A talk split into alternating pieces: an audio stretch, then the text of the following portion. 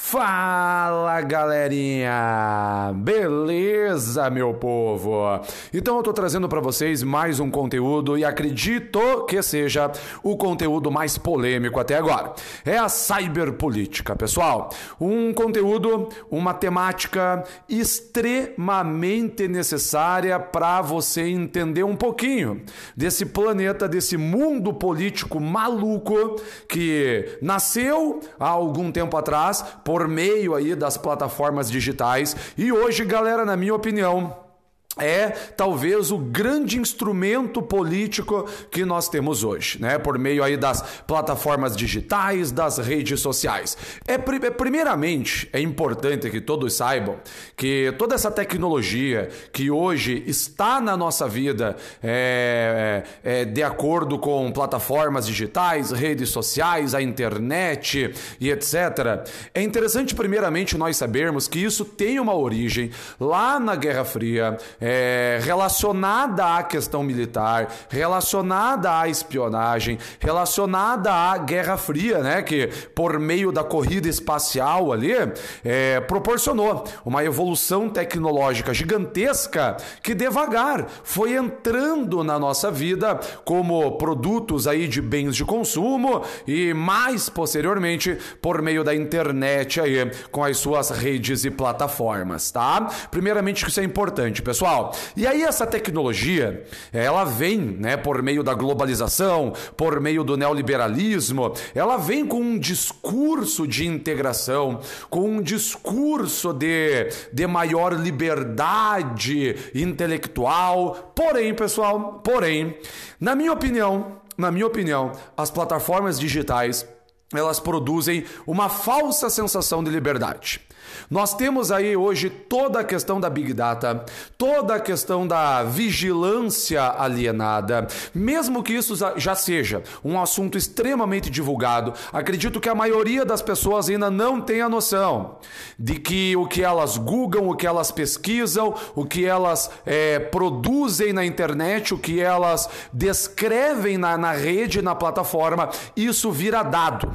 Isso vira dado, isso é rastreável e isso vira informação, isso vira é, é, é, dado informação para que seja traçado. Não só o perfil de um consumidor, um perfil de consumo, mas também é elaborado um perfil político, pessoal. Porque o que a gente mais tem hoje é a expressão, é a, a, a, a, a colocação de opiniões políticas em plataformas e redes digitais. E isso vira dado, isso vira informação, isso vira é uma análise de perfis políticos, tá? E então acredito que há uma falsa sensação de liberdade, até porque nós somos conduzidos, galera, pela vontade dos algoritmos, tá? E pela vontade também de quem está programando ali, de quem está comandando essa bagaça toda.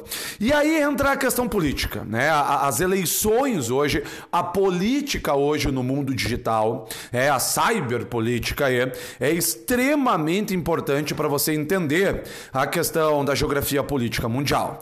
Há sim uma manipulação da opinião pública, pessoal, por meio de fake news, é por meio de falsas informações que agradam um determinado usuário ou que agradam, né, um determinado grupo de pessoas, já que esse grupo de pessoas, né, ela é analisada com um perfil X de opiniões políticas. Então você tem informações, você tem é, é, reportagens, é, é elementos aí das redes e das das plataformas que são previamente disparados para agradar esse perfil de pessoas com uma opinião política X. Então você tem, por exemplo, o... você pega um eleitor racista. Né? Você tem um eleitor racista, ele não vai receber a informação que o seu candidato político, por exemplo, tirou foto abraçado é, com um negro, por exemplo. E esse eleitor negro, que às vezes é, vota ou gosta desse mesmo candidato do eleitor racista, não recebe o discurso racista que esse candidato fez. E se recebe esse discurso, acaba não acreditando. Acaba duvidando da veracidade dessa informação. Vocês entenderam a, a, a, loucura, pessoal? E é assim que funciona. É desse jeito que funciona. Nós tivemos exemplos aí muito contundentes na campanha do Donald Trump. É toda uma arquitetura lá digital elaborada por um rapaz chamado Steve Bannon. Você teve toda a questão da campanha do Brexit. É nesse sentido eu indico um livro para vocês, um livro interessantíssimo de um italiano chamado Giuliano da Empoli. O nome do livro é Os Engenheiros do Caos. Ele trabalha justamente com essa temática que eu estou trazendo para vocês agora. E ele dá um exemplo sensacional do Brexit, pessoal. É de como é, é, a, as opiniões elas iam sendo moldadas de acordo com as redes e com as plataformas digitais e de acordo com o que você expressava lá. Então, por exemplo, é, imagine uma pessoa que ela é defensora dos direitos dos animais animais. Beleza? Imaginaram isso? A pessoa lá defende o direito ou os direitos dos animais. Fechou? E aí ela, ela, ela, ela, ela compartilha dessa opinião na rede e na plataforma, certo? Esse dado, né, essa opinião vira dado, isso é absorvido. Então a galera que arquitetava ali a campanha do Brexit disparava para essa pessoa fake news, falsas informações de como a União Europeia prejudica o direito dos animais. Essa pessoa observava essa informação e pensava: Ô oh, União Europeia desgraçada! Saco! Eu sou a favor do Brexit! O Reino Unido tem que deixar mesmo a União Europeia. Vocês entendem a dinâmica? E é assim que funciona. É, é dessa forma que funciona. E na maioria das vezes, essas informações disparadas são criações, são fake news, são informações absurdas, pessoal. Até porque. Até porque a verdade, né, pessoal? A verdade, ela é menos eficaz do que o absurdo hoje em dia, né? O absurdo é mais eficaz. O absurdo, ele é mais, digamos assim, compartilhado, ele é mais, ele é mais curtido, né, pessoal? E esse é um problema, né? Esse é um problema. É, é como as pessoas terem esse discernimento. É, hoje a internet, ela horizontaliza os saberes. Vocês entendem? Ela horizontaliza os saberes, né? Né? A fala de um especialista, a fala de uma pessoa que se dedicou à pesquisa de um determinado assunto, é, e a fala de uma outra pessoa que se autoproclama especialista nessa área, elas passam a ter o mesmo valor.